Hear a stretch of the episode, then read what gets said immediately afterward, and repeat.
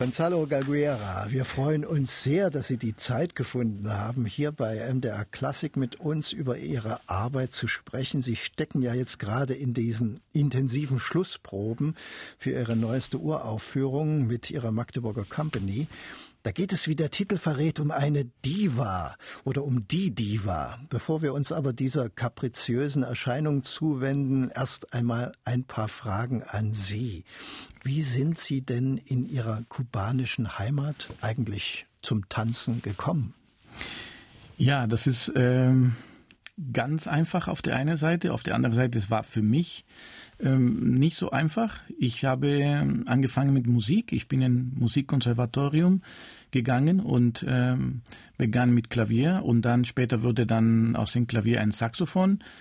Und nach drei Jahren, weil in Kuba ähm, studiert man äh, in, in Internaten, also dort hat man äh, Ballett, Musik, bildende Kunst, ähm, ähm, alles in einem gesamten Gebäude oder Komplex. Man ist einfach da von Montag bis Samstag. Und da kommt man so in Berührung mit an, alle anderen Studenten der verschiedenen äh, Fächern. Und äh, dieses Musisieren fand ich natürlich sehr schön, sehr spannend. Ich liebte den Saxophon, aber ich war so ein Energiebündel. Ich konnte nicht stundenlang sitzen und üben und äh, nachdem ich nach Hause kam, am Wochenende sah, wie meine zwei Brüder Baseball äh, gespielt haben und ich musste in ein Zimmer eingesperrt und mein Saxophon weiterspielen, weil ich natürlich am Montag äh, ein, einfach die Hausaufgaben dem Lehrer präsentieren sollte. Und ähm, ich dachte, naja, also ich weiß es nicht, ob ich mir das vorstellen kann, also langfristig irgendwie zu sitzen und zu spielen. Und dann habe ich dann einfach von mir aus gesagt, ich möchte jetzt was anderes und haben meine Eltern gesagt, äh, ich probiere mal mit, mit Ballett. Und da natürlich gab das Wort, was? Ballett? Und äh, ich sagte ja. Und ich bin dann quasi ganz ähm, alleine zu den Ballettlehrern, die natürlich auch in dieser Schule, in diesem Konservatorium gab und sagte, hören Sie mal, ich möchte mal äh, mich vorstellen, ich möchte Balletttänzer werden. Und dann sagten sie, ja, was ist in, in, in Musik? Also sie, ich sagte, ja, nach dem Motto, gucken Sie mal, ob ich das äh, kann. Und dann, ja, und dann ging alles ein Gang und dann habe ich dann gleich angefangen. Ich kann mich gut erinnern, meine Eltern bekamen einen Brief und äh, dann sagte mein Vater, ja, da, er meint tatsächlich, das wirklich, das meint er ernst. Und die dachten, na ja, das wird irgendwie eine Phase sein. Das wird ja wieder irgendwann kommen mit, ich will irgendwie Schauspieler oder ich will irgendwie was anderes werden. Aber nein, dabei blieb's bis heute. Bis heute. Sie haben dann eine Karriere in Ihrer Heimat in Kuba gemacht, aber das ging dann auch sehr schnell in eine internationale Karriere über. Und Ihr erster Schritt war nach Lima am Nationalballett von Peru. Wie muss man sich so die klassische Ballettszene in Lateinamerika eigentlich vorstellen? Ja, also ich hatte ich, ich hatte das große Glück, dass gleich nach meiner Ausbildung konnte ich an das Ballet de Camagüey. Damals war der Direktor Fernando Alonso. Das ist eine große, ein großer Pädagog, ein großer äh, eigentlich der Mitbegründer des, des, des Balletts in Kuba. Und äh, unter seiner Leitung konnte ich äh, erstmal anfangen als professionellen Tänzer. Danach ging ich nach Havanna, das war auch eine kurze Zeit. Und dann ging es ähm, zu einem Ballettwettbewerb in, in, also in diesen Jahren, wenn man so 18, 19 ist, 17, 18, 19, auch wie in der Musik, man, man startet oft mit Wettbewerbe. Und ich wurde dann geschickt zum Wettbewerb und da gewann ich den, den, äh, den Preis des Wettbewerbs. Und, äh, und da gab es auch verschiedene Preise, darunter auch die Möglichkeit in Europa ähm, quasi äh, so eine Art, wir nennen das heute Praktikum oder Hospitanz. Und ich habe das natürlich äh, ja, angenommen und habe mich sehr gefreut.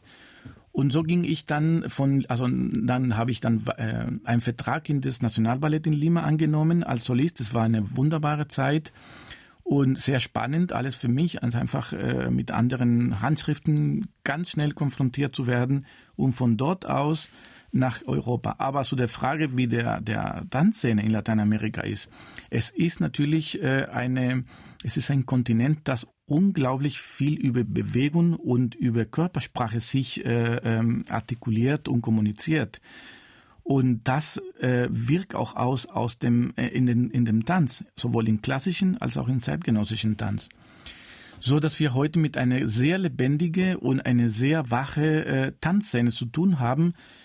Zumal ähm, man sieht, dass viele Choreografen, äh, wir sehen das auch in Tanz im August in Berlin oder in den Tanzmessen in, in, in, in Süddeutschland, dass immer Vertretungen aus äh, Lateinamerika, Südamerika äh, sind. Und viele großartige Tänzer äh, aus Lateinamerika tanzen heute in, tanzen heute in der führenden Ballettensembles der Welt. Insofern denke ich, dass äh, auch die Globalisierung und in positiven Sinnen hat schon den Tanz wirklich längst in Lateinamerika erreicht und ist einfach äh, heute ein, ein, ein Kontinent, das unglaublich viel, viel den Tanz äh, äh neue Impulse gegeben hat. Mhm. Und Sie sind von diesem Kontinent dann aber, Sie haben es schon angedeutet, nach Europa gekommen. Was war eigentlich Ihre erste Station in Europa? Wie verlief der Weg? Ja, dann kam ein Vertragsangebot, das, äh, das ich natürlich ähm, sehr, äh, ja, wie immer, sehr, sehr offen und sehr, sehr, sehr glücklich annahm. Das war nach Madrid, weil dort war äh, eine der großen Damen des, des klassischen Tanzes in Spanien, Maria de Ávila, deren Tochter auch ähm, eine große Lehrerin ist. Mittlerweile lehrt sie an San Francisco Ballet und äh, ist dort auch eine graue Eminenz des Tanzes in, in San Francisco. Und die haben mich beide, also die Mutter und die Tochter, äh, haben mich engagiert. Und da konnte ich ähm, quasi starten in dieses in diesen Ballettklassiko de Madrid. Und es war für mich natürlich sehr spannend, sehr sehr ähm, aufregend alles und ähm, da, da konnte ich auch nochmal richtig zeigen, dass ich da aus einer sehr äh, starke klassische Ausbildung und klassische Tradition äh, kam. Und das hat eigentlich mir ähm, sehr viele äh, guten, guten äh, Erfahrungen gebracht. Aber ja, ich blieb trotzdem neugierig und erinnerte mich, dass äh, damals in, in, in Lima war auch in der Jury einen deutschen äh, Herr, der sehr begeistert äh, einfach auf mich war und ähm, der hieß Tom Schilling. und ähm, dann dachte ich, als ich in Madrid schon tanzte, dachte ich, muss zu diesen Choreografen gehen. Und so 1990 stand ich an der Pforte von der komischen Oper und Herrn Schilling dann hat mich äh, herzlich umarmt und begrüßt und da blieb ich äh, mit ihm einige Jahre an der Komischen Oper. Und äh, das war quasi der große Sprung nach Berlin. Das ist mein großes Grand Jeté nach Berlin. Tom Schilling, ich heiße auch Schilling, habe aber mit ihm familiär ja. nichts zu tun. Ja, was hat Sie denn in diesen Jahren an der Komischen Oper unter diesem großartigen Choreografen selbst geprägt? Also wenn ich ich kann einfach nur, wenn ich das, wenn ich zurückblicke, äh, kommt einfach eine große, eine große Dankbarkeit, eine große, ähm, eine, eine große Verbindung.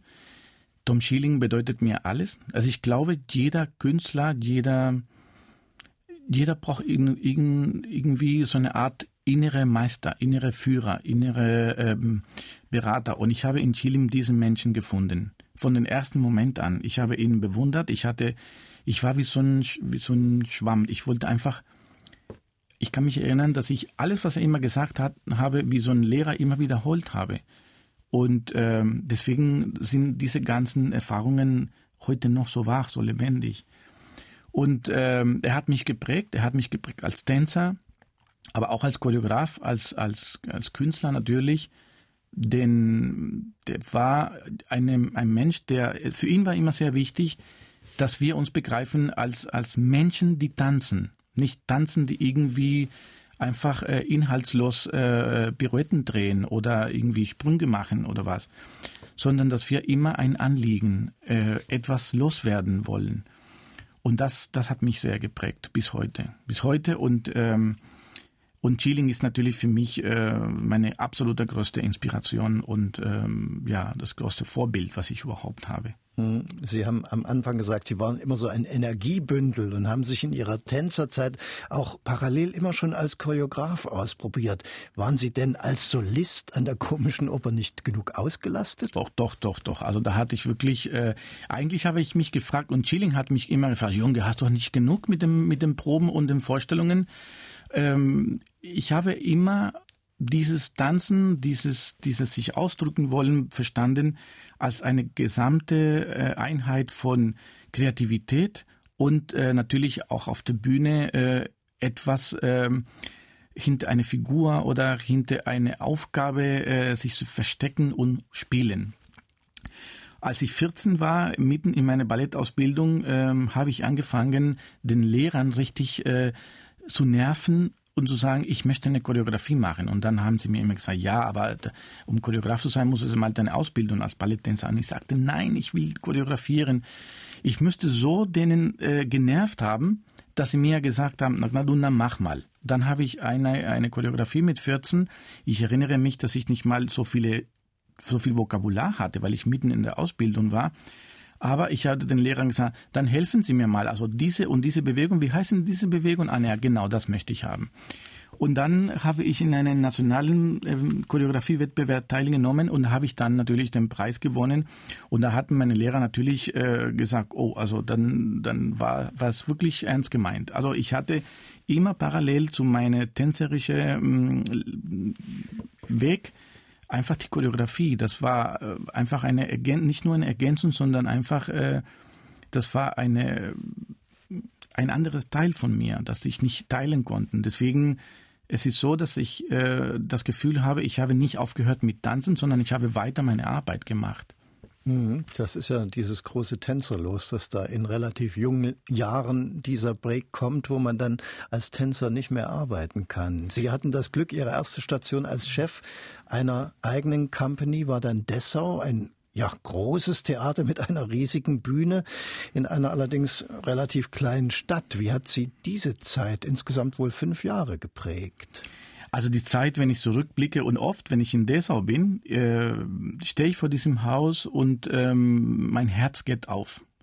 Weil ähm, ich verbinde diese Zeit mit einer, also ich nehme das die, die, die schönste Jahre im Sinne von, dort bin ich hingekommen als junger Tänzer, als junger Choreograf mit großen Träumen und großen Ziele.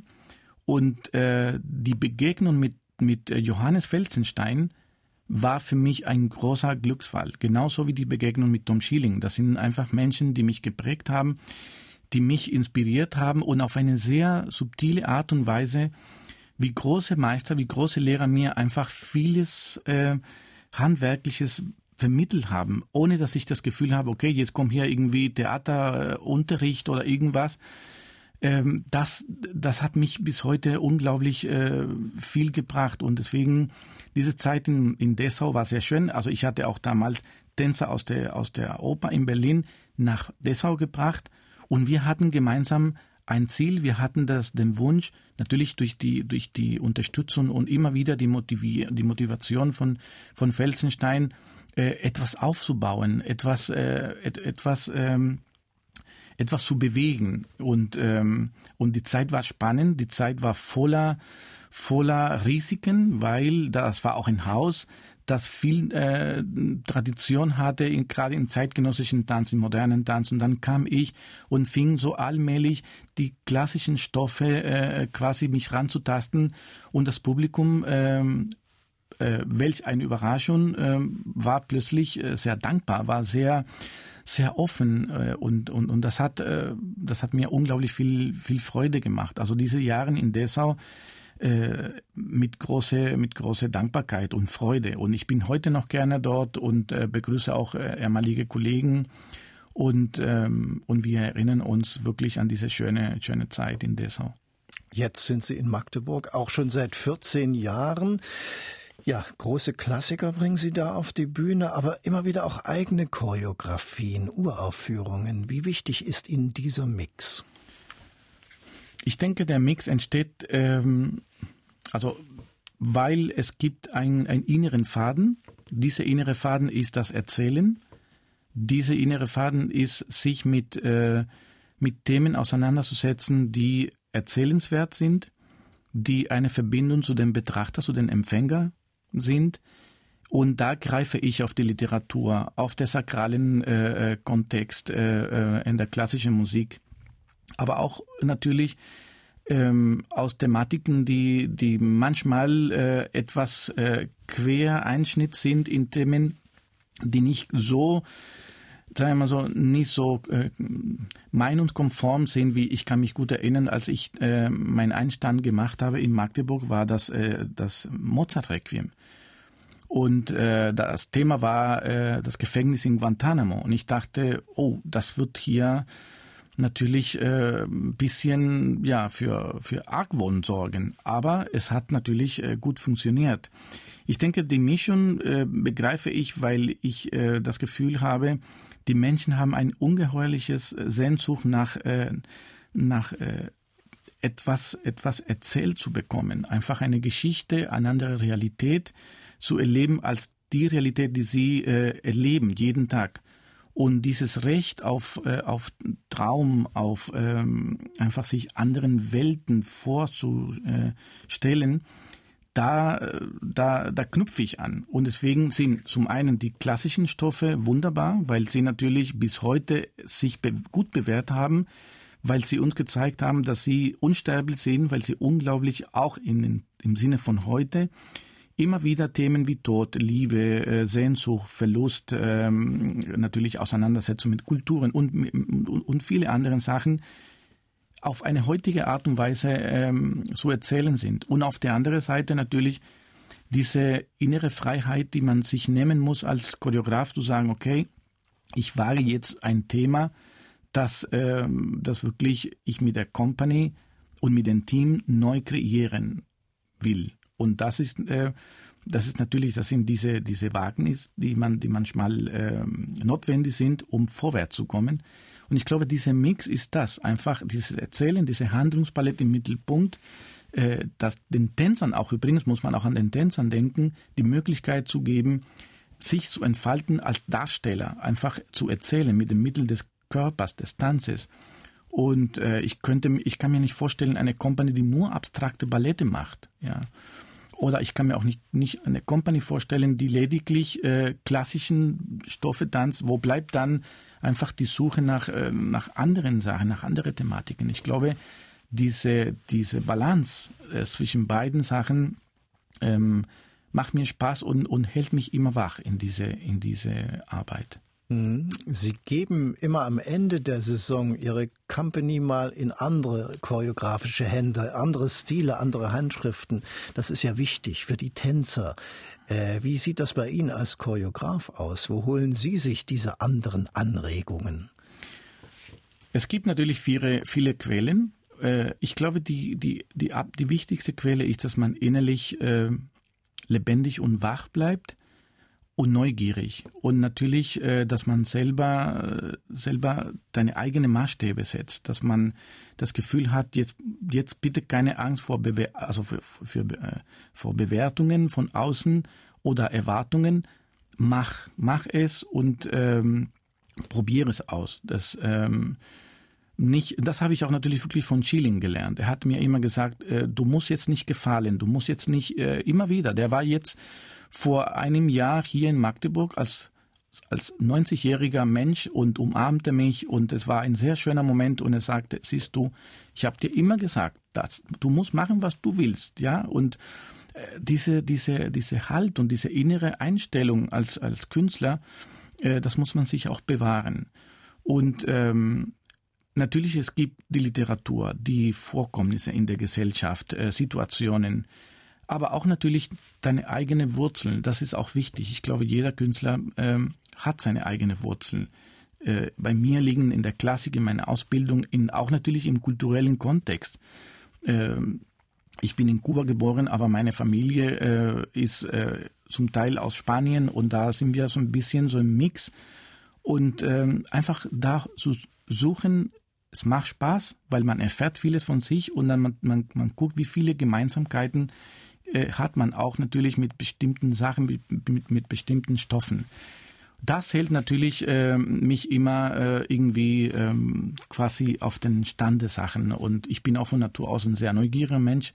Dieses, dieses permanent Fragesteller sein, äh, muss, ist es eine Grundhaltung von einem, von einem Choreograf oder einem Regisseur. Man muss ständig auch unbequeme Fragen stellen zu sich selber. Mhm. Und dann natürlich der Punkt, äh, wenn ich ein Stück mir ähm, denke, ist der richtige Zeitpunkt für dich persönlich? Hast du eine gewisse Etappe abgeschlossen, vollbracht, um dieses Stoff oder diese Thematik ranzugehen? Hast du die richtige Company? Hast du die Darsteller dafür? Ist das der richtige Moment in, oder die richtige Stadt oder der richtige Ort, die richtige Zeit? Einfach permanent in Dialog mit sich selber äh, zu bleiben. Ist das für mich, für meinen Begriff, der, der, diese, diese innere Quelle, die, die eigentlich nicht erlicht. Da kommen wir doch gleich mal zu Ihrer aktuellen Produktion, der Diva. Was hat Sie denn an dieser kapriziösen Figur so gereizt? Diese vier Buchstaben. Ne? ähm, ja, es ist ein Thema, ähm, das interessanterweise alle sprechen oft darüber, mal oberflächlich, mal äh, negativ behaftet, mal positiv behaftet. Aber vertiefen äh, habe ich auch immer das Gefühl, wahrscheinlich, weil ich da so, so ein, das Gefühl habe, warum reden oft die Leute darüber? Ähm, es kommt immer dieses, dieses, dieses Adjektiv äh, äh, immer mit irgendwie einem positiv oder negativen äh, Hintergrund. Aber man hat wenig erforscht, man hat wenig sich mit der, mit der Thematik auseinandergesetzt. Und ähm, ich dachte, da irgendwas reizt mich an die Thematik, weil zum einen, ich bin großer Verehrer von großen Diven. Ich meine, das ist äh, für mich äh, klar, äh, man muss sich jetzt mal als, als äh, ein Mensch, der, wenn man solche Menschen wie die Marlene Dietrich oder äh, äh, weiß ich nicht, wie die alle heißen, ja, also Audrey Hepburn und und so weiter, also Sophia Loren, wie die alle heißen. Man man kommt sofort zu der nächsten Frage, was sind das für Menschen, was ist das, was sind das für Biografien, was sind das für Schicksale, was ist, wo ist eigentlich der schmale äh, äh, Grad zwischen Privatmensch und der Künstler? Und wo hört eigentlich diese privat öffentliche Leben und wo hört das auf und wo fängt eigentlich die, die Künstlerin? Und ob ist überhaupt die Privatleben eigentlich ihre große Bühne oder ist die große Bühne auch Teil ihrer Privatleben? Und da beginne ich dann schon zu vertiefen und da werfen sich viele Fragen auf, die mich dann zu diesem Thema gebracht haben. Und am Ende, na klar, ist der Mensch, der ist eigentlich, äh, der das Ganze trägt und, äh, und das, das, was bleibt. Ja, also zumal die, diese Figuren sind ähm, fragilen, diese, die sind authentisch so, zum einen und auf der anderen Seite äh, haben so eine Künstlichkeit, die wir ja auch als, als ganz normale Menschen, äh, wenn wir sie gucken, uns selber konstruiert haben, um die dorthin an dem Podest zu bringen, wo sie, wir sie haben, weil wir sie nicht, nicht irgendwie wie einer von uns haben wollen, sondern sie sollen da bleiben, wo sie sind, ja. Und dieses Zwischenbereich, das hat mich sehr gereizt. Nach welcher Musik wird denn in Ihrer Diva jetzt getanzt werden? Ich habe natürlich, man, oft ist es so, bei mir ist das Thema, die Idee und dann kommt die Suche nach der Musik. Manchmal steht die Musik, ich höre und höre und höre und dann kommen die Bilder und dann beginne ich, ich schließe die Augen und dann beginne ich zu tanzen, um die Situation zu sehen. Also es ist immer unterschiedlich. Manchmal gibt es auch Begegnungen mit Komponisten, wie in dieses Mal für Diva.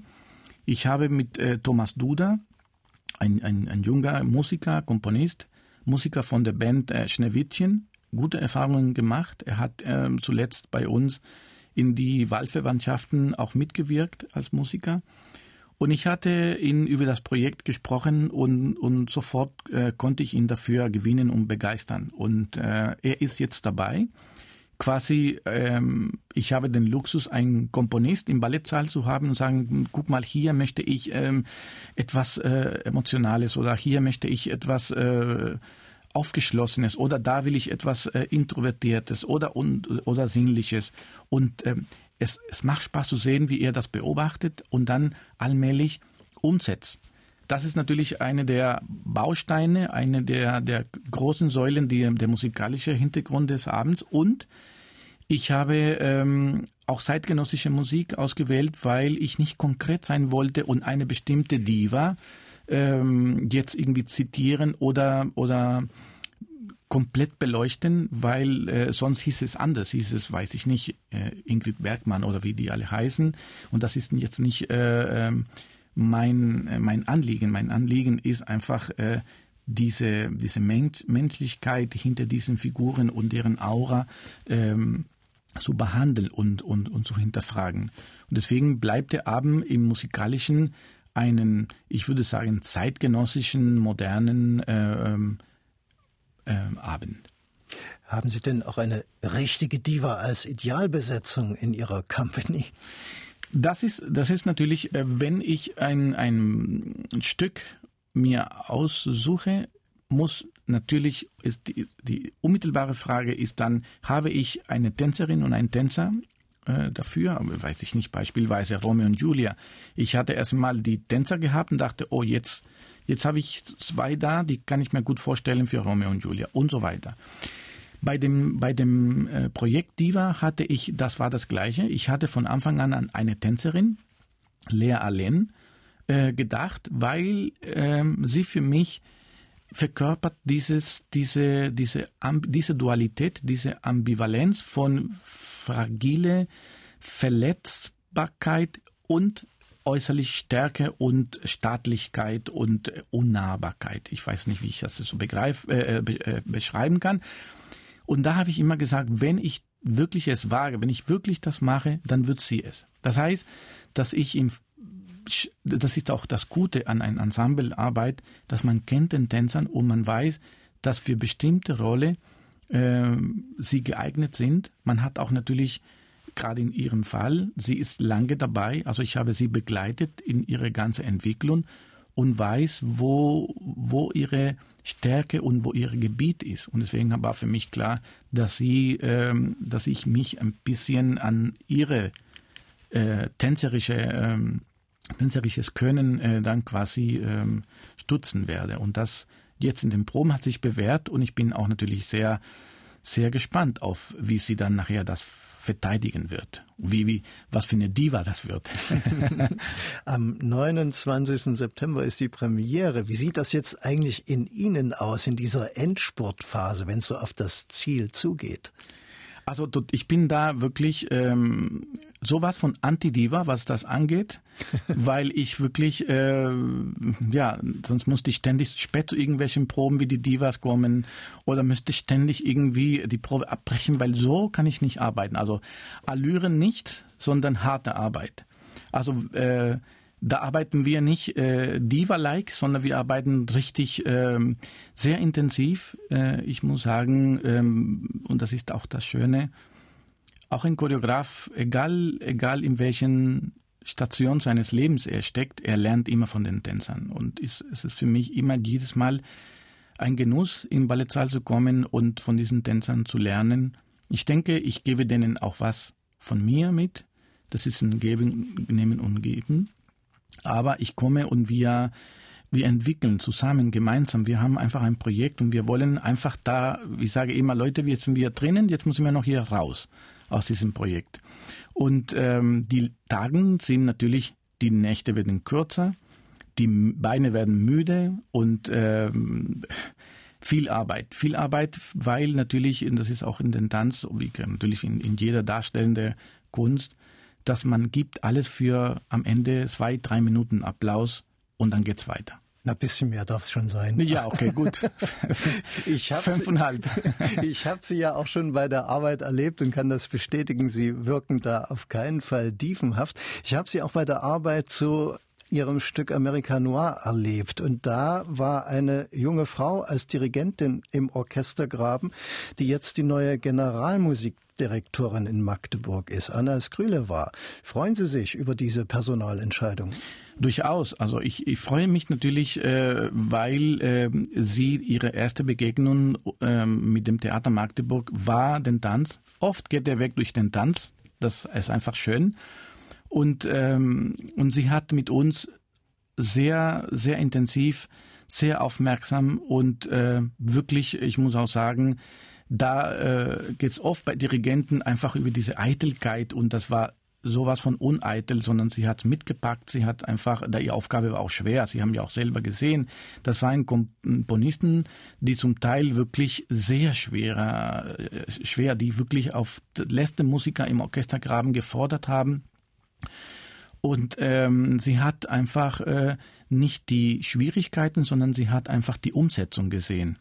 Und das hat mich sehr gefreut, dass, dass äh, und dass vor allem sie immer geschaut hat, wie und hat mich immer gefragt, wo willst du was, wo sind die, wo setzt du die Prioritäten, szenisch, tänzerisch und sie ist eingegangen und, und, und hat das umgesetzt und das hat für mich und für uns und für den Tänzern äh, großen Spaß gemacht. Also ich freue mich und natürlich ähm, wünsche ihr äh, viel Erfolg und viel Spaß und äh, interessante äh, Projekte mit dem Orchester im Theater Magdeburg. Tja, wir wünschen Ihnen natürlich alles Gute für die Premiere der Diva am 29.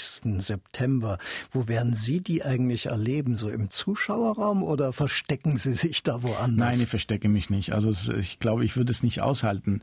Ähm, ich gehe in den Zuschauerraum. Ich brauche einfach diesen, diesen, der, ich meine, eine Premiere ist was Besonderes. Maurice Bejard hat immer gesagt, das ist der Moment, wo ich einfach mein Stück dem den Monster geben und sie zerfleischen dann mein Stück. Das Stück ist nicht mehr bei mir, ich kann jetzt nicht mehr machen. Irgendwo ist da, da ist was, was dran. Also man arbeitet monatelang, tagelang, stundenlang, intensiv.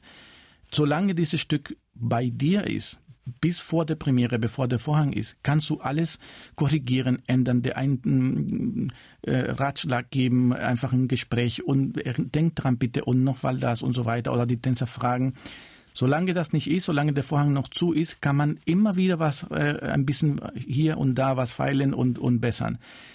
Wenn die Premiere geht, ich setze mich in diesen Zuschauerraum und geht der Vorhang auf und ich sage, jetzt bin ich einfach, ja, ich bin der Letzte in diesem Zuschauerraum, der was machen kann. Mach mal was Schönes und ähm, ja, meistens ähm, klappt, aber ich bin, ich, ich kann, ich muss äh, dazu sagen, ich bin immer sehr aufgeregt. Ja, also ich, das ich tanze und schwitze mit und äh, ich hoffe, ich denke an dies und dies und jenes und jenes und so weiter. Und alles klappt, die Umbauten einfach. Ich glaube, ich beginne zu genießen nach der zweiten oder dritten Vorstellung dann gehe ich ein bisschen entspannter. Aber eine Premiere ist dennoch was, was Besonderes. Es ist der Moment auch, wo, wo wir zeigen, kommen wir vorwärts oder wo stehen wir? Ja, also das ist es eine Art immer, ähm, messen, wo, wo, wo wir stecken. Ja, also wie ist der Fortschritt? Kommen wir vorwärts oder nicht? Und das, diese, dieses, diese Risiko äh, nehme ich gerne ein. Gonzalo Galguera, vielen Dank für das Gespräch.